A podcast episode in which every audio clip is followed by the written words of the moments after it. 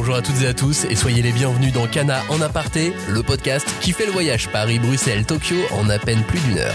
Dans cette émission, il va être question d'un manga Darwin's Incident, mais aussi de son auteur, Shun Umezawa. Avec sa première série ambitieuse, il marque très rapidement les lecteurs japonais en plaçant son histoire aux États-Unis et en imposant des sujets rares, allant du militantisme au terrorisme en passant par l'acceptation de l'autre c'est véritablement un artiste qui sort de l'ordinaire. Tenez par exemple, il a mis le premier chapitre de son manga sous licence Creative Commons, permettant à n'importe qui de le diffuser et de le partager en citant juste le copyright. Alors, prêt à en apprendre plus sur lui et son manga? Venez avec moi à Tempo, le nom des bureaux parisiens des éditions Cana pour une heure de passion, de discussion et de découverte. Je suis Maxime Bender et j'ai hâte de partager tout ça avec vous et avec nos invités Frédérico Anzalone et Yuki Takanami. Il est, venu chez, chez en disant voilà, c'est la première fois que je me lance dans une longue série et j'aimerais bien que cette fois ce soit une série qui fonctionne. Une œuvre en phase euh, avec son époque. C'est le genre de personne où, il y a, où on voit les idées qui se bousculent et il a besoin de les, de les exprimer. À le Humanzi, là, c'est un petit peu la, minorité absolue, puisque c'est un seul individu sur toute la planète. Ouais, son but, c'est vraiment de faire réfléchir le lecteur et donc de lui proposer différents points de vue et différentes opinions qui peuvent exister autour d'une question. Euh, je pense qu'il faudra attendre la fin du récit pour savoir quel est le point de vue de l'auteur sur euh, la société. Pour commencer, je vous propose le résumé de Darwin's Incident, le manga dont il est question aujourd'hui. Il met en scène le personnage de Charlie, un être unique au monde, un hybride humain et chimpanzé. Arrivant à l'âge de raison, il sort du cocon médical et familial pour aller au lycée comme n'importe quel individu de son âge. Mais l'expérience s'avère assez délicate. D'une part, les différences de Charlie posent problème à d'autres élèves et d'autre part, des terroristes comptent bien utiliser le garçon pour arriver à leur fin et imposer leurs idées coûte que coûte. Le récit bascule alors tantôt vers la science-fiction, tantôt vers le thriller, mais toujours avec des dialogues très fins, très soignés, des thématiques délicates à aborder et une bonne dose d'action à chaque volume. Et donc pour en parler et pour nous éclairer aujourd'hui, Federico Anzalone, journaliste spécialisé manga pour Atom notamment et commissaire d'exposition pour euh, le FIBD. Bonjour Federico. Salut Maxime. T'as eu la chance toi de rencontrer l'auteur de Darwin's Incident, Shuno Mezawa. Il était euh, loquace en interview il était plus que loquace, il était même euh, anormalement loquace. Euh, Yuki était d'ailleurs là, Yuki qui était avec nous. Également exactement avec nous pour cette émission, Yuki euh, Takanami, éditrice entre autres de Darwin's Incident aux éditions Kana. Tu nous dévoileras aussi les coulisses de l'arrivée de ce manga chez vous? Bien sûr. On va tout voir ensemble. La première fois que vous avez lu le tome 1 de Darwin's Incident, quelles émotions ont prédominé chez vous? Alors je me suis dit, c'est une série vraiment super intelligente, qui est super dure à pitcher. Parce que forcément, euh, je suis tombée dessus euh, en, en, checkant les magazines euh, de, de Kodansha. Il y avait encore que, que deux, trois chapitres de dispo, je crois. Et, je l'ai lu et je me suis dit, attends, mais ça c'est une, série incroyable, il faut que j'en parle à mes collègues. Et, là, je me suis dit, ah mince, attends, par quel bout il faut que je commence là? Comment essayer de le vendre à ses collègues pour donner envie dans l'équipe? Voilà, Et toi, Frédérico? Euh, moi, il y a eu, je dirais, deux sentiments. C'est que déjà, j'ai été impressionné par l'écriture de Charlie, alors que quand je regardais la couverture japonaise, j'étais un peu circonspect face à son look. Et en fait, je me suis rendu compte qu'il était très bien écrit, qu'on avait l'impression de le connaître un peu, mais pas tout à fait. Souvent, il est montré de, dos, même de trois quarts d'eau, euh, ce qui euh, est très intelligent de la part de, l'auteur d'ailleurs. je crois que c'est Godard qui disait qu'un bon acteur, il faut le filmer de dos. un acteur qui, joue bien de dos, c'est un bon acteur.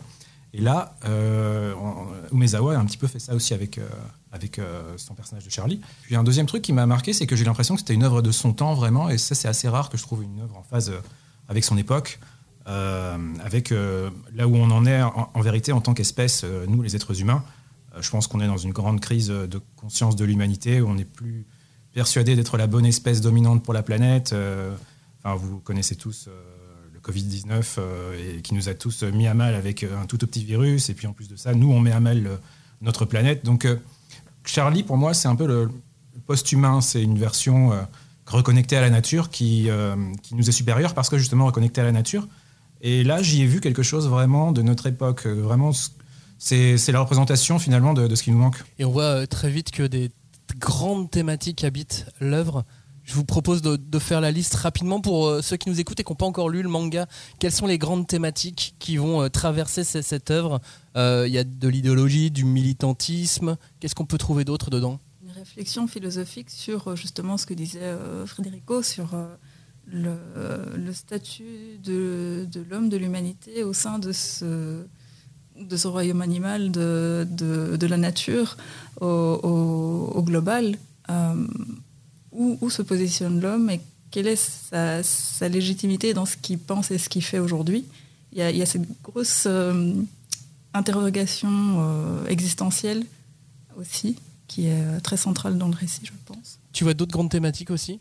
En fait, il y en a énormément. Mais, c'est ça, en fait. Mais, je parlais de Charlie qu'on comprend et qu'on comprend pas tout à fait. En fait, ça parle aussi de la, compréhension mutuelle entre les êtres vivants, qu'ils soient de la même espèce ou pas. Hein. Nous, entre humains, c'est d'ailleurs ce que disait Umezawa, c'est que euh, on a parfois l'impression de pas tout à fait comprendre ce que dit l'autre, mais qu'on le comprend quand même d'une certaine manière. Et c'est comme ça qu'il a écrit le personnage de Human Z, euh, en nous faisant comprendre l'essentiel de ce euh, qu'il est supposé communiquer, mais en gardant une part de mystère. Et la communication interespèce et entre humains, c'est vraiment, je pense, une des thématiques importantes. Après, il y en a d'autres, la bioéthique, etc., etc. Et comment justement il va utiliser ce personnage principal de Charlie, cet humanisé, cet hybride humain-chimpanzé pour aborder euh, d'autres thématiques, celles de l'identité par exemple, de l'appartenance, de, la différence? Bah, Le Humanzi, là, c'est un petit peu la, minorité absolue, puisque c'est un seul individu sur toute la planète. Euh, et ça renvoie évidemment aux minorités raciales, entre autres aux États-Unis, puisque ça se déroule aux États-Unis.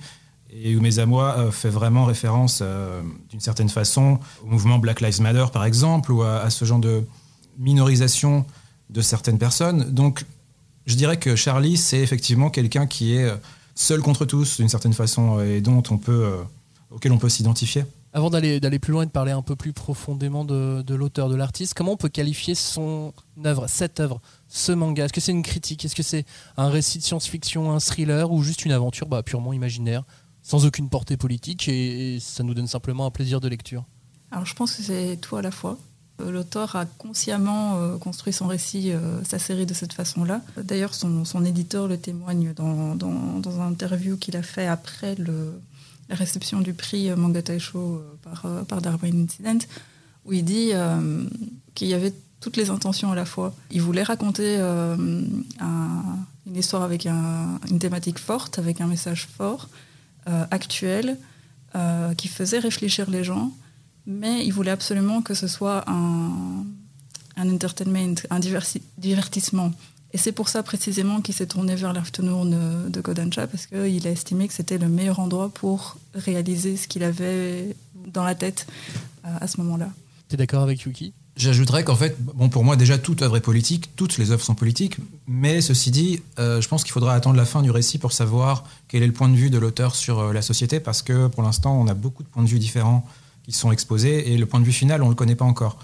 Mais, euh, mais en soi, oui, en, soi, il y a une portée politique évidente dans, dans l'œuvre, sans que l'auteur, pour l'instant, ne prenne parti, je dirais.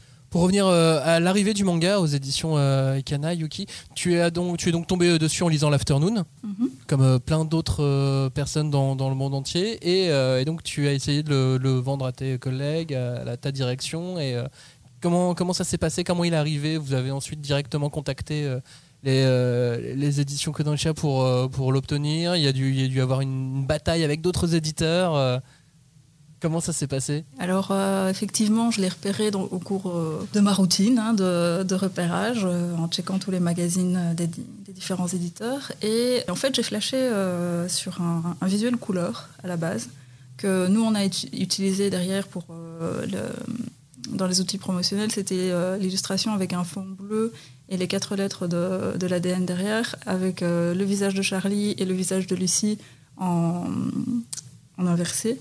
C'est vraiment un visuel frappant et je suis tombée dessus dans le magazine, j'ai fait Ouh, c'est quoi ça? Il faut que je le lise. Et effectivement, en lisant euh, les, les, deux, trois chapitres qui étaient disponibles à ce moment-là, j'ai été frappée effectivement par cette, euh, cette intelligence d'écriture euh, du, personnage de, Charlie, mais aussi tout le contexte riche et, et on sentait que c'était abondamment documenté aussi, le background construit derrière ce, personnage, ce récit tous ces éléments rassemblés euh, m'ont convaincu pour que je dise euh, à mes collègues euh, j'en ai trouvé un, qui est génial, il faut qu'on y aille. Et, euh, et, donc à partir de là, euh, s'est enclenché tout le processus de, préparation d'offres. Euh, on a contacté Kodansha en disant on a repéré cette série-là, dès que le 1 sort, on vous fait une offre. Et j'avoue, je pense qu'effectivement il y avait une petite compétition, mais c'était pas non plus une énorme compétition sur, sur la série. On a visiblement on a eu des arguments convaincants pour, pour obtenir la série et c'est ainsi qu'on a eu le droit de traduire euh, Darwin Incident et de le publier chez Kana. Darwin's Incident. Donc c'est un manga qui est prépublié depuis bientôt trois ans au Japon. Il a apparu donc dans les pages du magazine de prépublication Afternoon. C'était donc à l'été 2020. Il s'agit d'un magazine mensuel hein, classifié euh, Seinen dans lequel on peut trouver des auteurs comme euh, bah, Tsutomu Takahashi, Hiroaki, Hiroaki Samura, Tsutomu Nihei par exemple, et plein d'autres. Au printemps, il y a le tome 5 qui va sortir au Japon. En France, les trois premiers volumes sont d'ores et déjà disponibles, donc ce manga de Shun Omezawa. D'ailleurs, tous les deux, on en parlait en tout début d'émission, vous avez eu la chance de le rencontrer, de passer plus d'une heure avec lui dans le cadre euh, d'une interview. Comment ça s'est passé? Quelle sensation il vous a laissé? J'ai vu quelqu'un de très intelligent, de très vif d'esprit, qui parlait très vite d'ailleurs aussi, et qui avait vraiment des choses à dire. C'est-à-dire qu'on aurait pu passer 4 heures avec lui sans problème. Euh, il y avait vraiment des choses à dire, il en avait sous le pied. Il était très documenté sur les sujets dont il parle. Il y avait un mur complet de livres derrière lui qui n'était pas du manga, me semble-t-il. Donc c'est quelqu'un qui est très ouvert à des tas de sujets. Et toi, Yuki il parlait trop vite aussi euh, Est-ce que tu traduisais l'interview C'est ça, si je dis pas de oui, bêtises Oui, c'est ça. Je, je, jouais le rôle d'interprète euh, pendant cette interview. Et euh, il avait beaucoup de choses à dire. Ça, effectivement, c'est le genre de personne où, où on voit les idées qui se bousculent et il a besoin de les, exprimer. Et comme son éditeur euh, le dit aussi, euh, c'est quelqu'un de très cérébral qui réfléchit beaucoup sur ce qu'il crée. Et, du coup, ben, ses, ses, réponses aussi étaient très développées, détaillées, argumentées. Ce qui donne souvent bah, des interviews euh, plutôt, plutôt sympas, plutôt intéressantes. Oui, bien sûr. Et ça, c'est pas la norme hein, avec les auteurs de manga, il faut le dire. Hein. C'est pas toujours comme ça que ça se passe.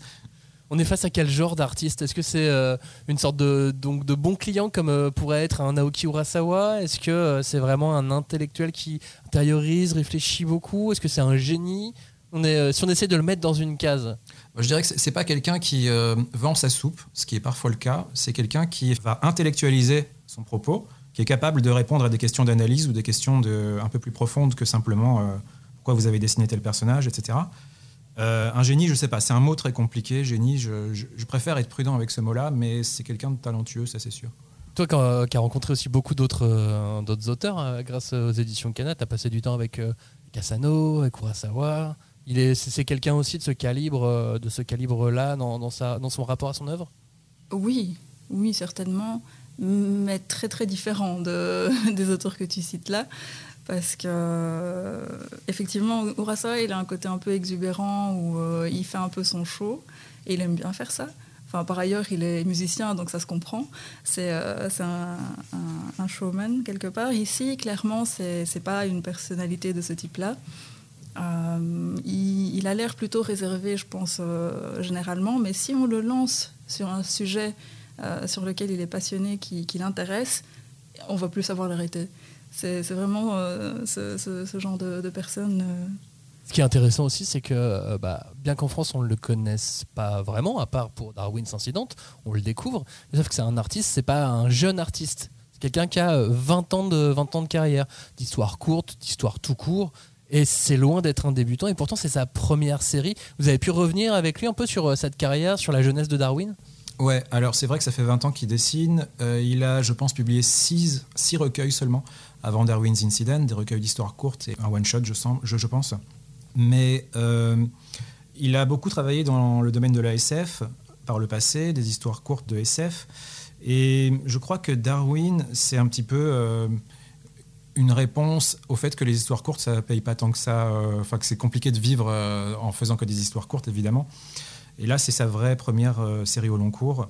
Et euh, avant ça, il y a par exemple euh, le recueil Erewan qui contient la base de Darwin's Incident, un récit qui s'appelle Mo Ningen. Donc, déjà humain, c'est ça? Déjà humain. déjà humain. Qui parlait déjà de bioéthique et de ben, qu'est-ce qu'un être humain, où s'arrête la définition de l'être humain. donc, il a décidé de prendre cette base-là et d'en faire une série complète. Oui, et son éditeur témoigne aussi que quand Shunu Mezawa est arrivé avec son projet chez, chez Afternoon, parce que c'est lui qui a apporté son projet, chose assez rare pour un, un, auteur ayant déjà une grosse carrière derrière lui. Euh, il, est, venu chez, chez en disant voilà, c'est la première fois que je me lance dans une longue série et j'aimerais bien que cette fois ce soit une série qui fonctionne.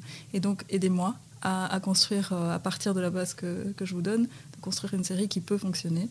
Et euh, du coup, ils ont travaillé ensemble pour construire la première série de, de Shun Mezawa. Visiblement, ils y sont bien arrivés. Oui, il a eu la chance de tomber sur le bon éditeur dès le début, en tout cas mais c'est lui qui l'a choisi. Et comme c'est quelqu'un d'intelligent de, qui, qui, réfléchit sur, euh, sur ce qu'il fait, bah, je pense qu'il a vraiment analysé les, les différents magazines pour euh, choisir précisément celui qui euh, serait bah, dans Afternoon, il y a un côté un peu pop, en fait, euh, qui peut permettre peut-être de rendre son récit plus euh, vendeur. Parce qu'il avait un côté jusqu'au boutiste avant, peut-être plus euh, hardcore. Et là, c'est vrai que Darwin's Incident est la première série, je dirais, qui vise l'entertainment, à mon avis. Donc, lui disait qu'il prend une approche hollywoodienne pour ce récit-là. Oui, tout à fait. Ce qui n'était pas du tout le cas par, par le passé.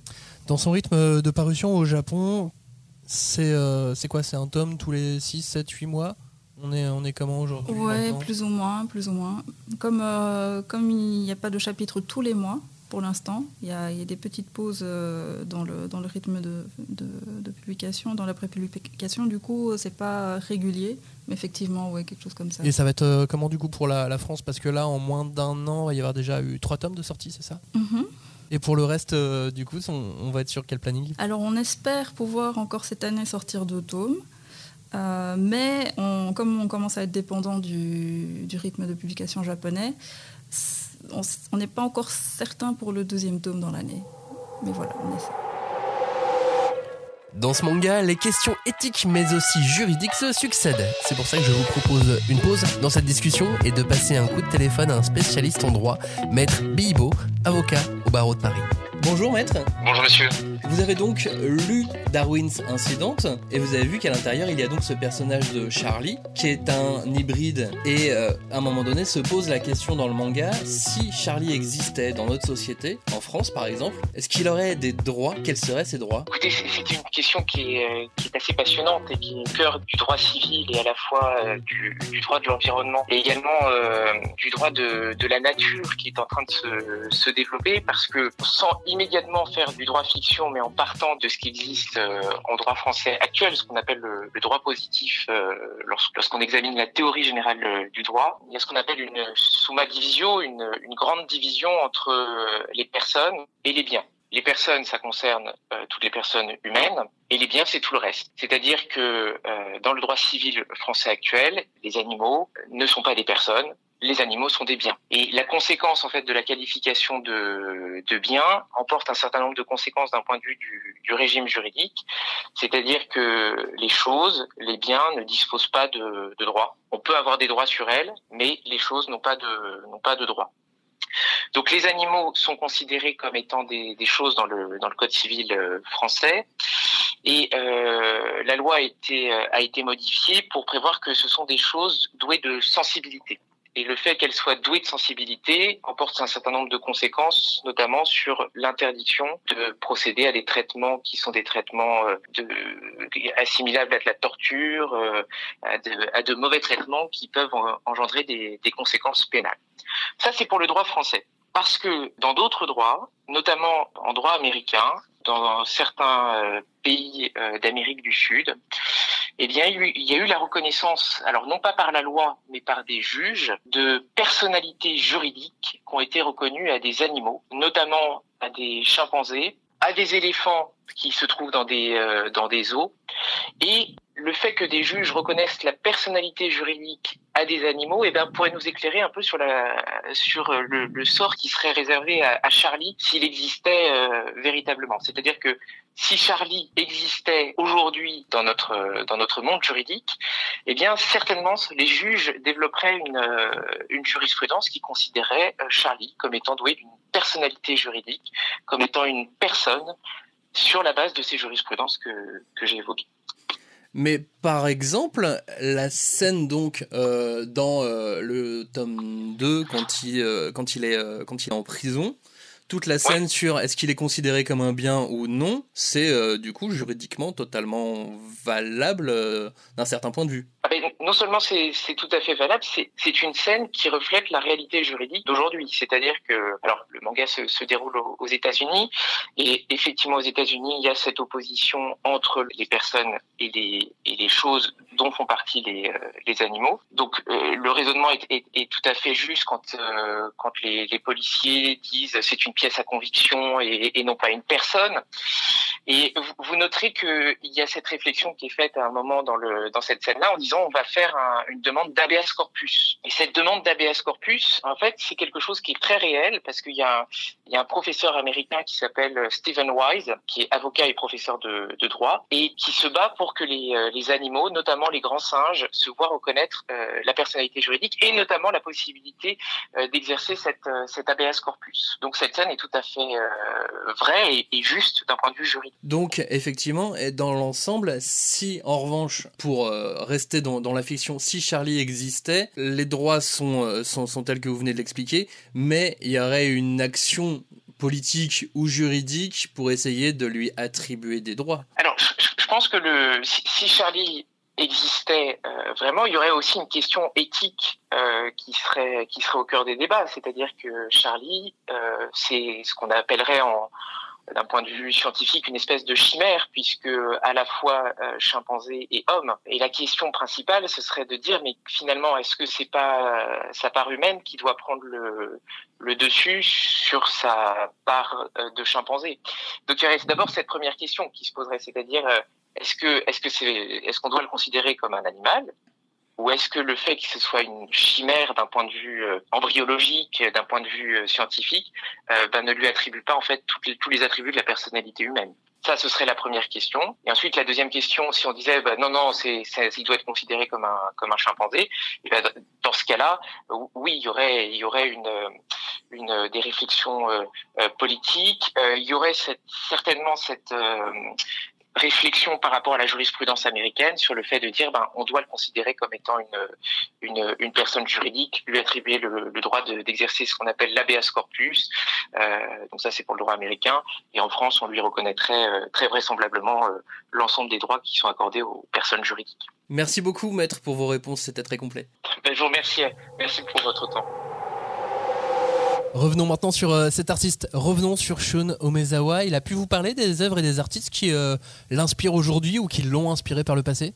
Ouais, sa référence absolue, c'est euh, Hideki Arai, l'auteur de, Kidi, oui, de, de, Kiichi, entre autres, The World is Mine, etc. mais c'est vrai qu'il a mentionné explicitement Parasite de Hitoshi Iwaki aussi, qu'il a relu exprès avant de dessiner Darwin's Incident pour s'inspirer un petit peu du rythme de l'œuvre. Et qui était sorti dans l'Afternoon Absolument, absolument. Euh, après, ben, il y a plein d'auteurs qui, qui, lui plaisent, mais entre autres aussi Naoki Yamamoto euh, pour euh, son art de l'histoire courte. Euh, mais je dirais que Hideki Arai, c'est vraiment sa référence absolue. Sinon, il a aussi cité dans d'autres interviews des titres qui n'ont pas été traduits chez nous. mais par exemple, Disregarded People de George Akiyama qui a été adapté au cinéma. Donc il y a un film qui, existe. Donc peut-être qu'il y a moyen de, de, découvrir cette œuvre via ce biais-là.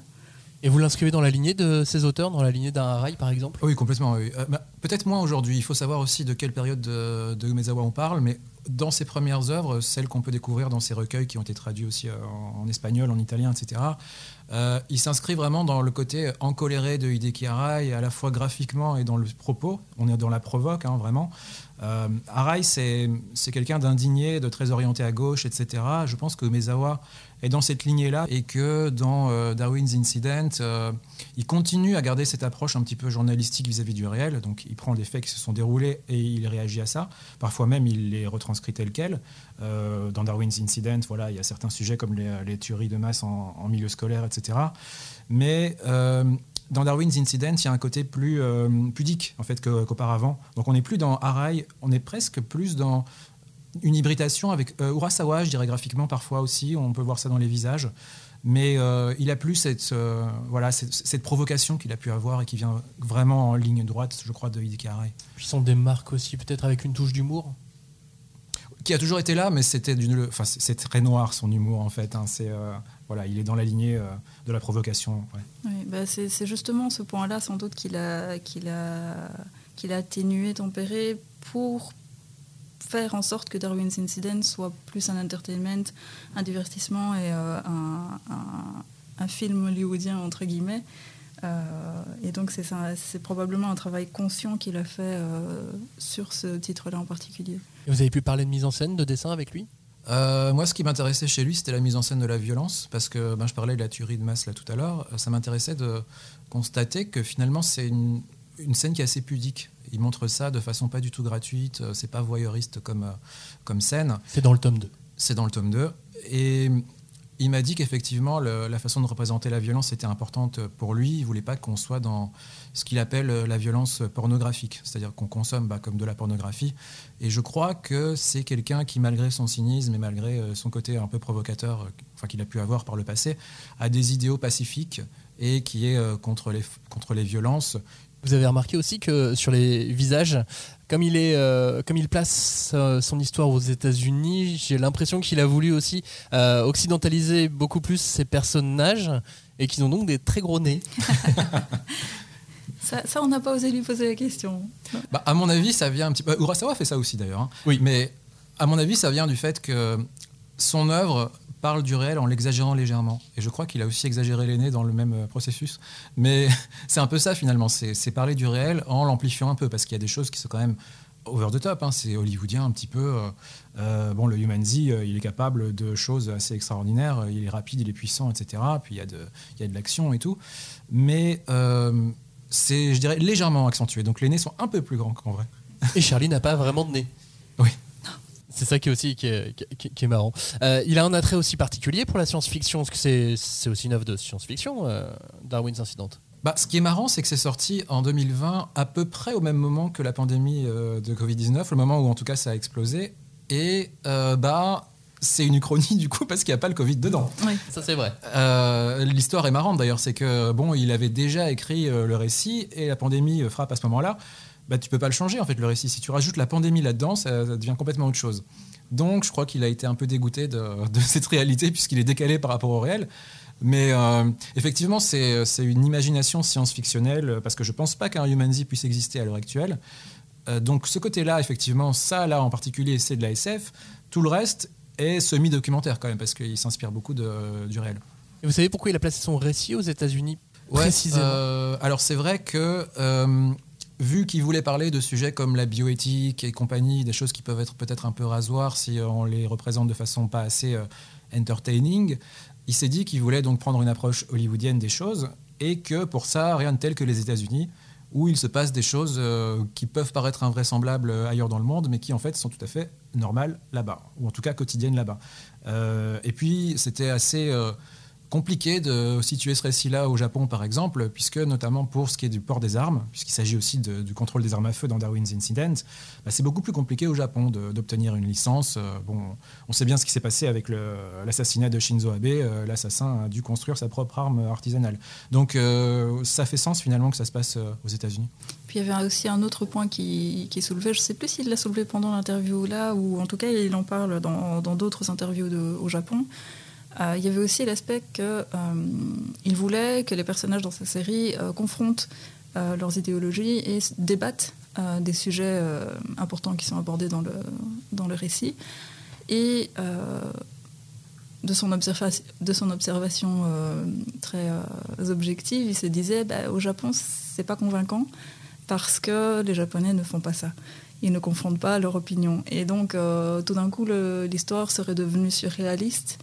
Et ça, il ne voulait pas parce qu'il voulait vraiment que ce soit ancré dans la réalité. Et pour ça, il s'est dit que le meilleur endroit, c'était euh, sans doute les États-Unis. Grâce à ce manga, il a euh, gagné des euh, prix à droite, à gauche, notamment quelques prix prestigieux, puisque Darwin's Incident a gagné le fameux prix Taisho l'an dernier, devant Look Back, devant Dan Da Dan par exemple.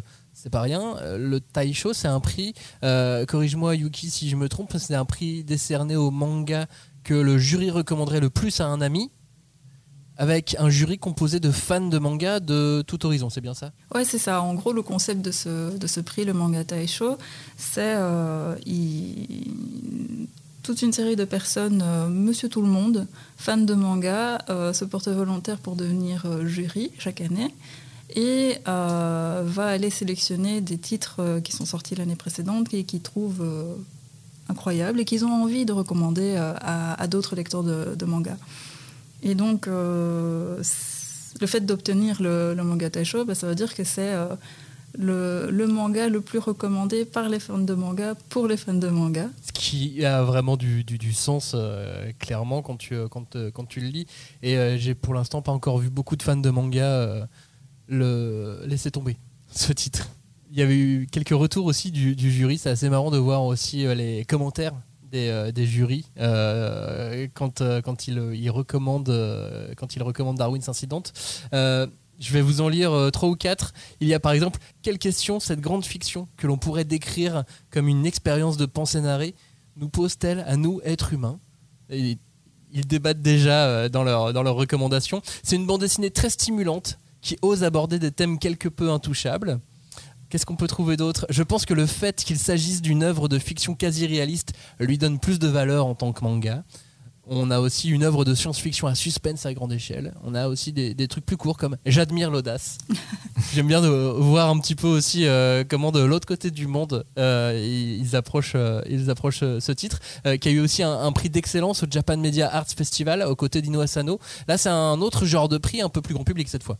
Oui, ça c'est un prix en fait qui est décerné par, enfin c'est un, festival qui est organisé par déjà le ministère de la Culture euh, du gouver- gouvernement japonais, qui euh, décerne des prix à, des œuvres de, de types différents, de genres différents. Donc euh, il y a la section art plastique, l'entertainment, l'animation et le manga.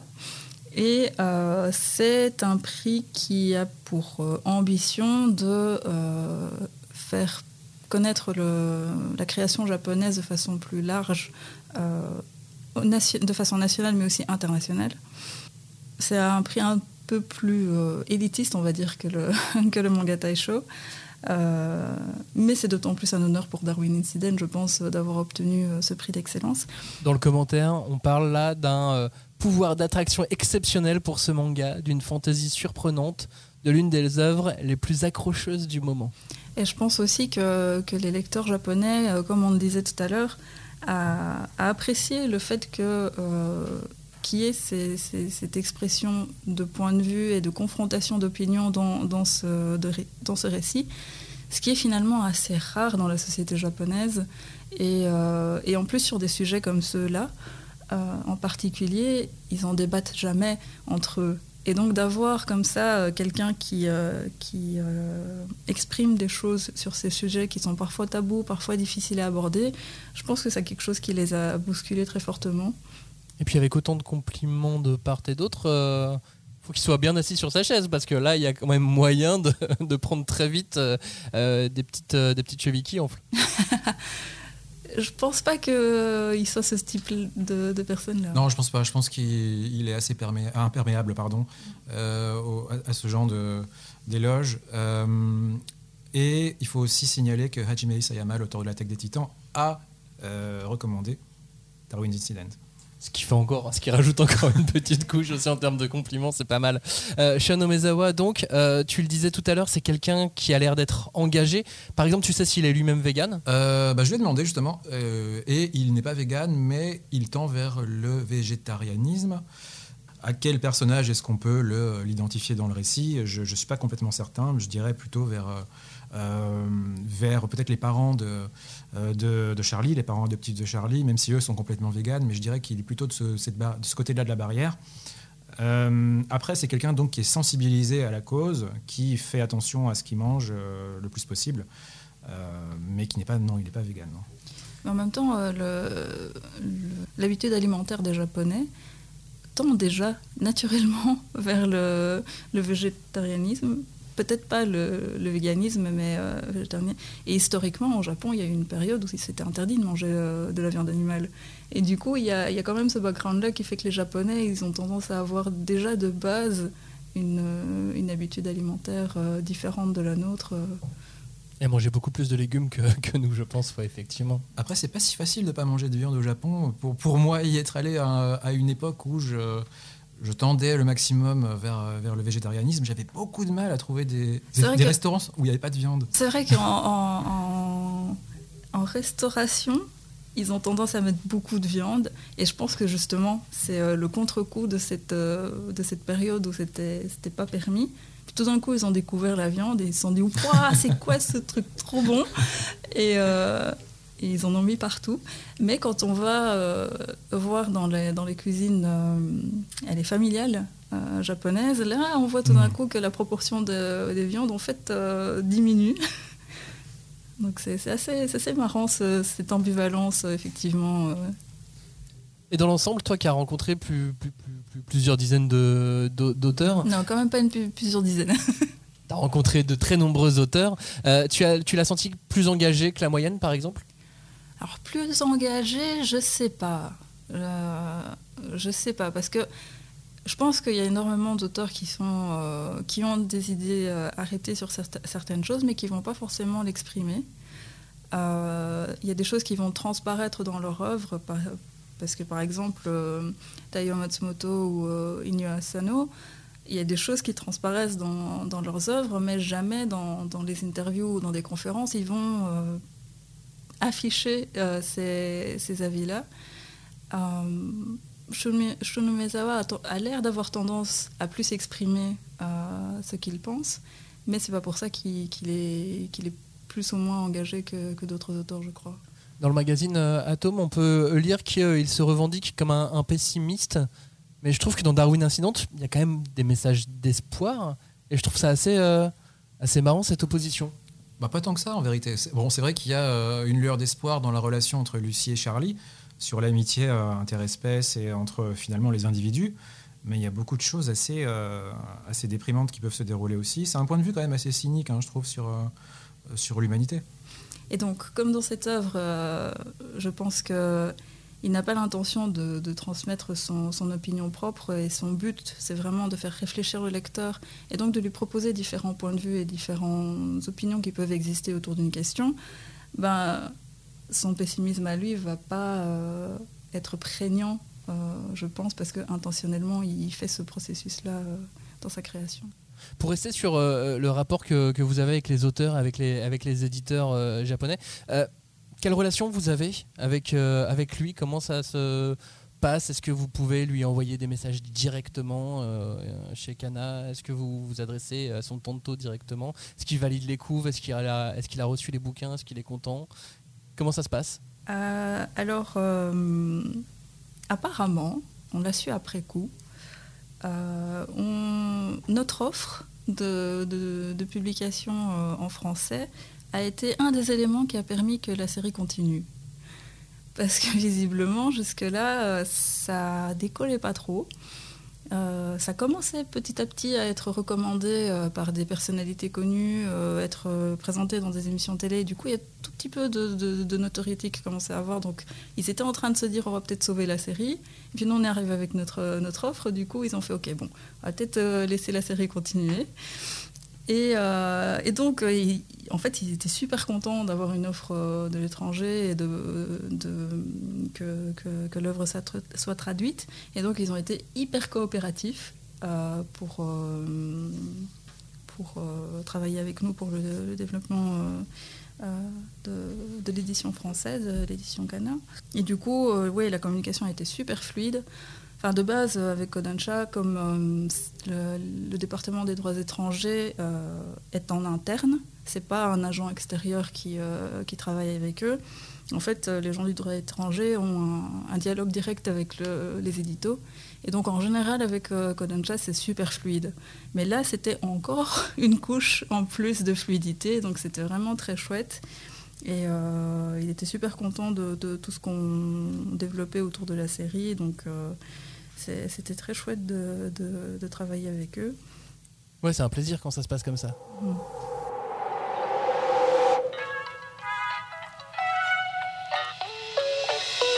Après la question juridique, la question scientifique. Cette fois, nous avons passé un coup de fil à une fan de science-fiction, ingénieure, éditrice scientifique et autrice.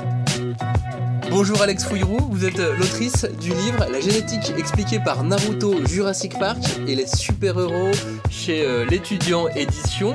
On s'est donc dit que vous étiez peut-être euh, la personne idéale pour euh, avoir une réponse à notre question. Est-ce que un, hybride comme Charlie dans Darwin's Incident, ça serait possible? Alors la question est un petit peu plus compliquée que ce qu'elle en a l'air. Déjà, je vais commencer euh, par vous dire un petit peu ce qu'est un hybride. On a, on a l'idée que c'est un croisement entre deux espèces différentes, mais euh, la plupart du temps, c'est surtout un croisement entre des, des sous-espèces ou des populations très proches qui n'ont pas forcément l'habitude de se reproduire entre elles, soit parce qu'elles sont séparées géographiquement, soit parce qu'elles se reproduisent pas forcément à la même période. Mais dès qu'on se retrouve en captivité ou dès qu'il y a des expériences, on est capable d'avoir des descendants euh, issus, par exemple, on connaît euh, le croisement de l'âne et du cheval. Euh, on connaît aussi euh, le croisement. Il y a beaucoup de croisements chez les félins aussi, par exemple entre les lions et les tigres. Mais c'est des choses qui n'arrivent pas forcément dans la nature, mais qu'on est capable d'observer quand on force cette reproduction. Et ce qui est voilà, dès qu'on dès qu'on s'éloigne un petit peu, j'allais dire en termes évolutifs entre entre deux espèces, ça devient plus compliqué. Et, donc, le chimpanzé, est-ce qu'il est assez proche de l'être humain? Alors, le chimpanzé est très proche de l'être humain, c'est vrai. On sait, euh, il y, a eu des études, donc des séquençages génétiques, qui ont montré qu'on avait 98,8% de matériel génétique en commun, mais il reste quand même des grosses différences. Notamment, on n'a pas le même nombre de chromosomes. Ils en ont 48 et on en a 46. Et donc ça, voilà, ça, ça, déjà, ça nous met un petit peu des obstacles. On, on, a pu aussi analyser les chromosomes, enfin les, vraiment les différences entre les chromosomes des chimpanzés et des humains. Et il y a des gros remaniements quand même. Il y a des chromosomes confusionnés, il y en a qui se sont échangés des gros morceaux. Donc voilà, on n'est pas on n'est pas si proche que ça finalement. Et ça pourrait, euh, enfin, on peut se demander si c'est possible. Il y a des gens qui se sont posé la question. Il y a eu un, un chercheur russe dans les années 20-30 qui a essayé sans succès de créer justement un hybride entre humains et, et chimpanzés.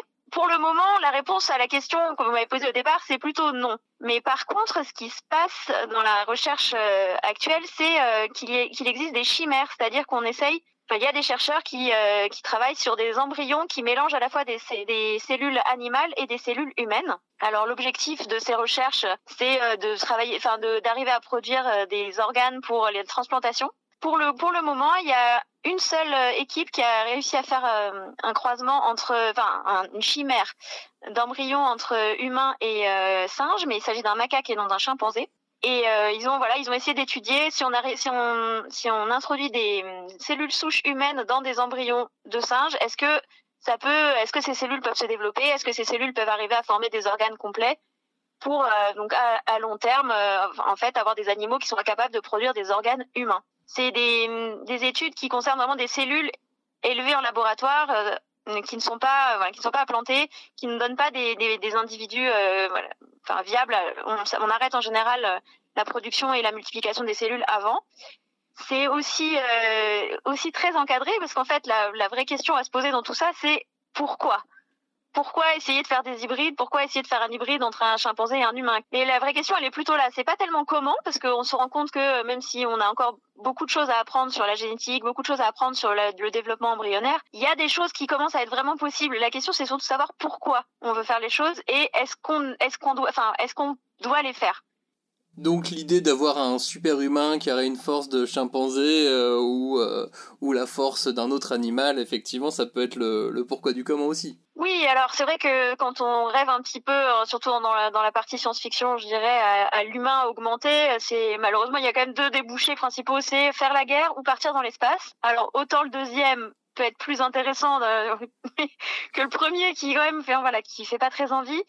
On n'en est pas encore à pouvoir euh, adapter, j'allais dire, euh, de toute façon, il n'y a aucun, aucun animal euh, sur, sur la Terre n'est pas n'est vraiment adapté à l'espace à part le tardigrade, mais là ça devient un petit peu compliqué, je pense, de faire des hybrides entre les humains et les tardigrades. Ce sont des petits êtres très microscopiques qui résistent à tout. Mais bon, ce serait peut-être le moyen d'envoyer des gens dans l'espace sans que ce soit problématique. Mais voilà, c'est pas, je pense pas que ce soit non plus forcément des objectifs qui soient intéressants pour, enfin, pour la, la, civilisation humaine. Ok, donc on, on oublie l'hybride chimpanzé euh, humain et euh, Charlie n'existera que dans Darwin's Incident.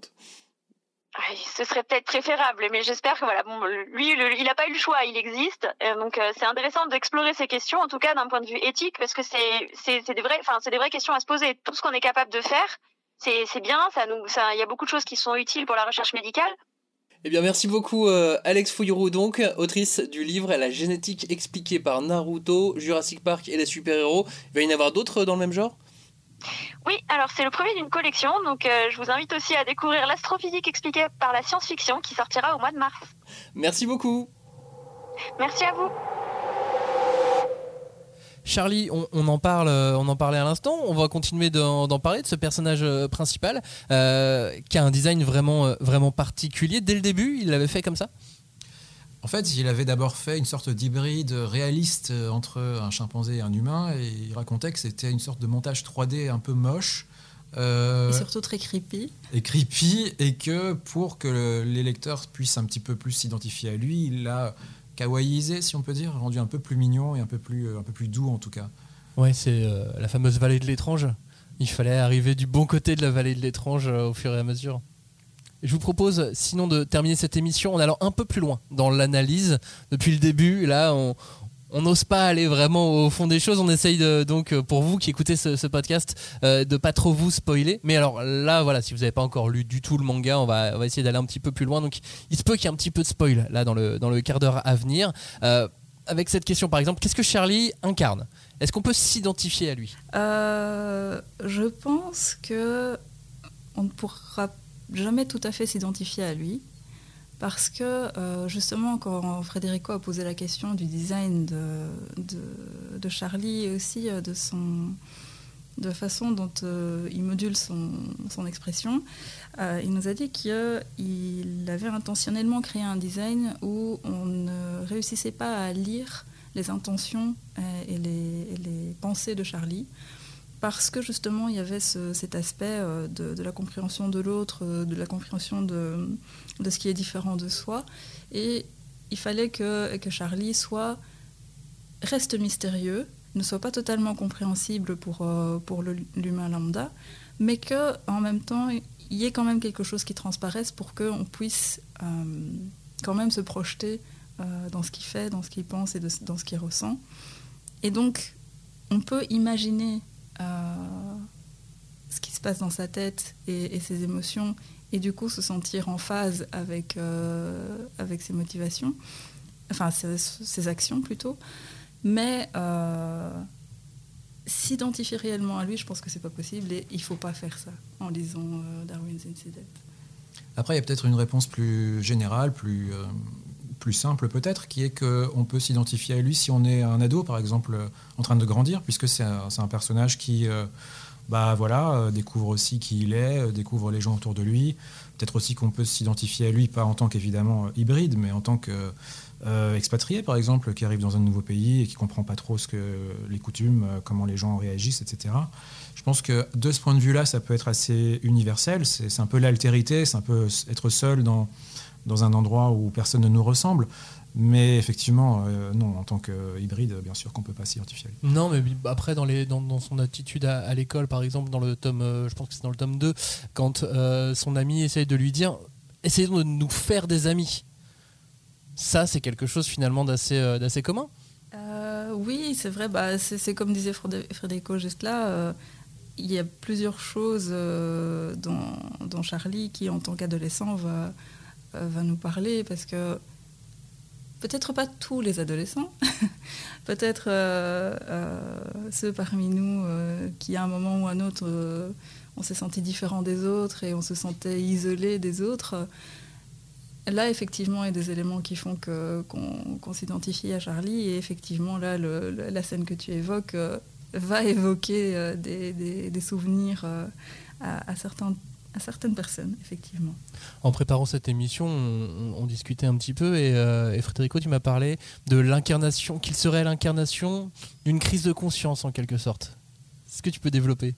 Oui, après ça, c'est mon point de vue personnel. Hein. Euh, c'est ce que je disais tout à l'heure, c'est que pour moi, il est l'incarnation du fait que euh, nous devrions, nous, les êtres humains, nous reconnecter un peu plus à la nature, je crois, et euh, prendre conscience de, euh, des actions délétères que nous, enfin que certaines personnes font vis-à-vis du vivant, c'est-à-dire l'expansionnisme géographique qui crée les problèmes qu'on sait, hein, le réchauffement climatique, bon, il y a plein de problèmes, on ne va pas revenir là-dessus, mais, je pense que Charlie c'est un petit peu. je ne dis pas que l'humanité va ressembler à ça demain, mais qu'il y a cette conscience qu'on est, imparfait euh, on se rend compte que notre corps n'est pas une machine aussi bien huilée qu'on le pensait, que notre esprit n'est pas aussi euh, non plus...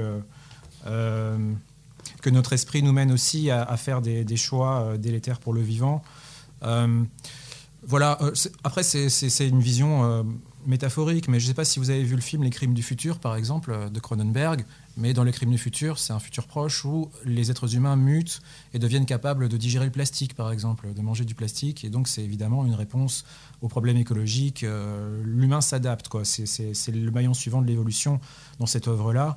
Bon, je dirais pas que dans Darwin's Incident, le humanity est le maillon suivant de, de l'humanité, mais que c'est une réponse, en quelque sorte, au problème humain qui est qu'on ne se connecte pas assez au vivant, je pense. Tu me fais peur, Frédérico, parce que là, tu as fait euh, exactement, enfin, peut-être pas exactement, presque le discours du chef de, de la LA euh, dans le tome 3, là. moi, je veux tuer personne. Hein. Et c'est ça, il y, a, il, y a, il y a, quand même beaucoup de, beaucoup de thématiques qui, qui traversent euh, cette œuvre. Le rejet, le rejet de l'autre, le rejet de Charlie, c'est aussi quelque chose qui est très, présent, vous trouvez pas? Oui, tout à fait. C'est même euh, un des, pivots euh, scénaristiques euh, souvent utilisés dans, le récit parce que il y a d'un côté toutes ces personnes qui essayent d'intégrer Charlie dans la société humaine, parfois avec des intentions différentes que le simple bien-être de Charlie.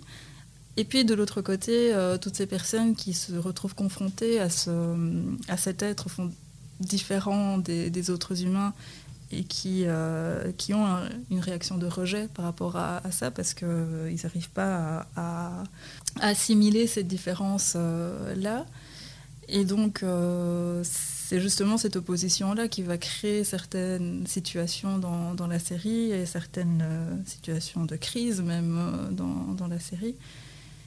Le, summum étant cette réaction des voisins euh, de, Charlie et ses parents qui, euh, qui en arrivent à, comploter euh, le, meurtre de Charlie pour, pour se débarrasser de cette chose anormale qui, qui, existe dans ce monde et, et qui du coup va avoir des conséquences derrière dans, dans le récit assez, assez graves aussi.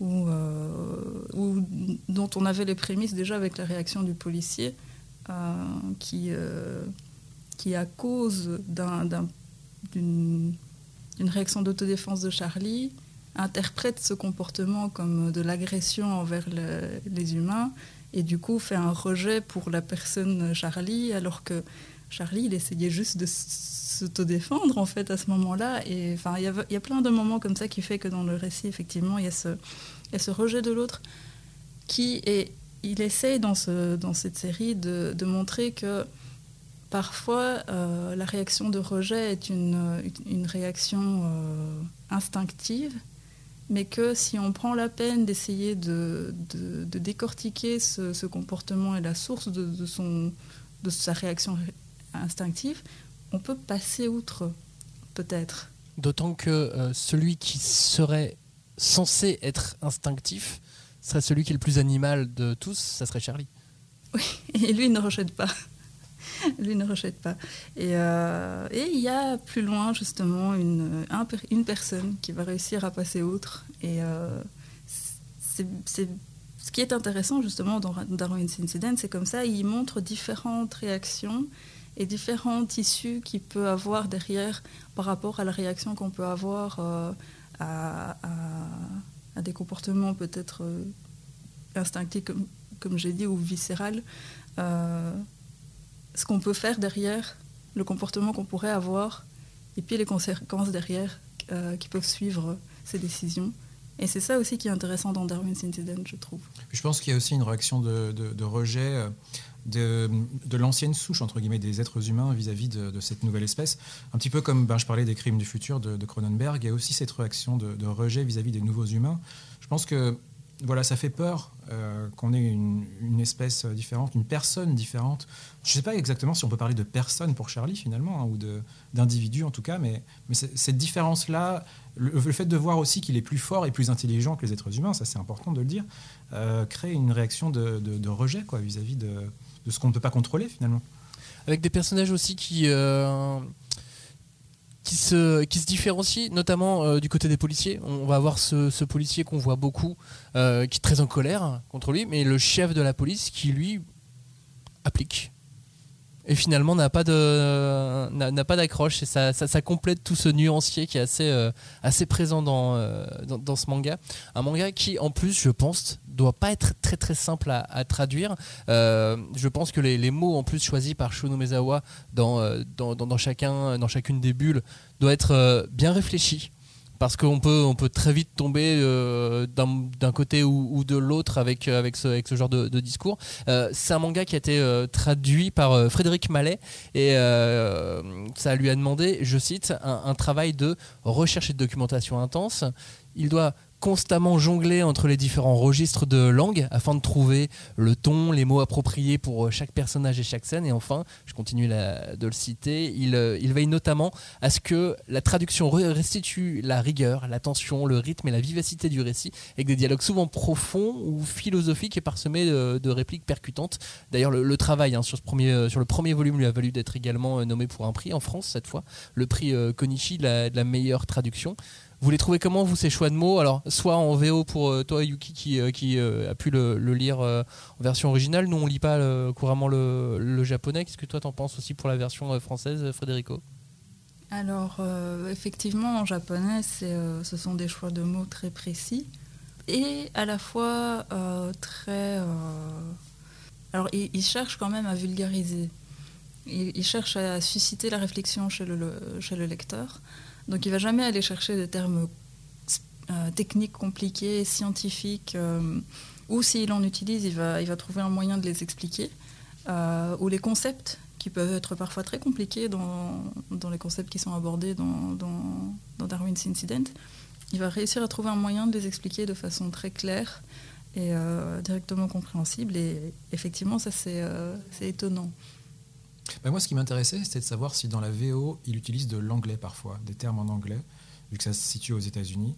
Alors, ce qu'il y a avec la particularité du, du manga en japonais, c'est qu'ils ont la possibilité d'écrire le mot en japonais et de mettre un surtitre, enfin un sous-titre en fait, en anglais.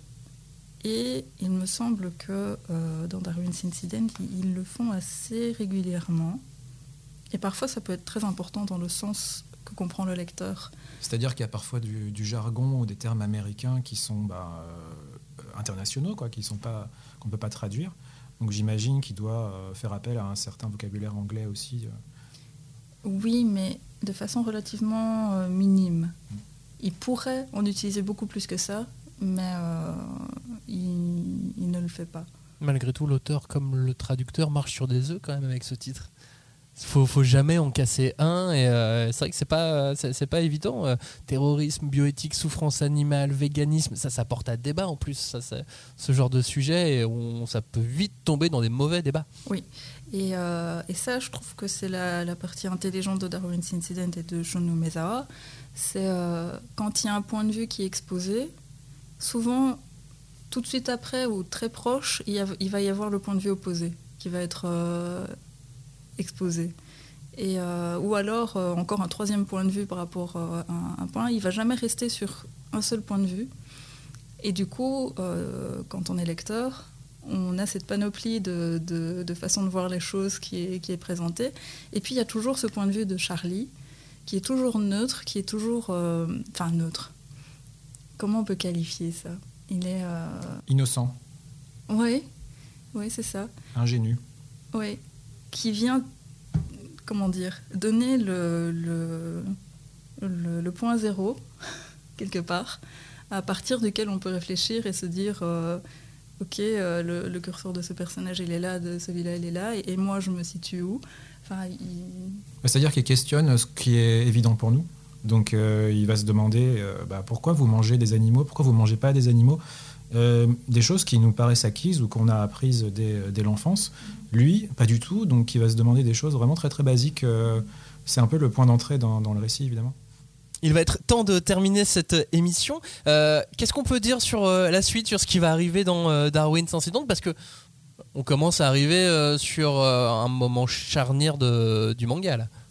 Bah, déjà, ce qu'il faut savoir, c'est que Umezawa a écrit le scénario en intégralité avant de dessiner. Tout cas, il sait où il va. Il va certainement changer le, centre, le milieu, le, parcours pour arriver à la fin, mais il sait où il va. C'est vrai que dans le tome 4 euh, qu'on a eu l'occasion d'avoir entre les mains, il se passe quelque chose qui retourne euh, pas mal les cartes, on va dire, qui rabat les cartes. Euh, je pense qu'on va peut-être pas aller plus loin dans les détails, Yuki, mais je crois que ça pourrait durer encore un, un petit moment s'il en a envie. Ah, s'il en a envie, effectivement, il, peut, il peut développer encore pas mal le récit, mais euh, lui-même, dans une interview au Japon, quand on lui a demandé euh, quelle est la scène euh, qui- qu'il aime le plus dans, dans Darwin's pour jusqu'à présent, il a cité la page 156 du tome 4. Donc, il se passe effectivement un truc mind-blowing dans, dans ce passage-là. Et, et donc, aller chercher le tome 4 pour voir cette fameuse page que, que Shun Umezawa. euh, il disait pourquoi euh, cette page-là Parce que euh, c'est euh, un des points intermédiaires où il voulait arriver absolument. C'est la page qu'il voulait, dessiner en commençant la série, en tout cas pour cette euh, première partie de la série. Et c'est pour ça que pour lui, c'est euh, c'est une page importante. Il faudra encore attendre quelques, quelques semaines avant de pouvoir mettre la main sur le, sur le tome 4. Mais, euh, mais voilà, au moins vous êtes, euh, vous êtes prévenus maintenant quand il, quand il sortira.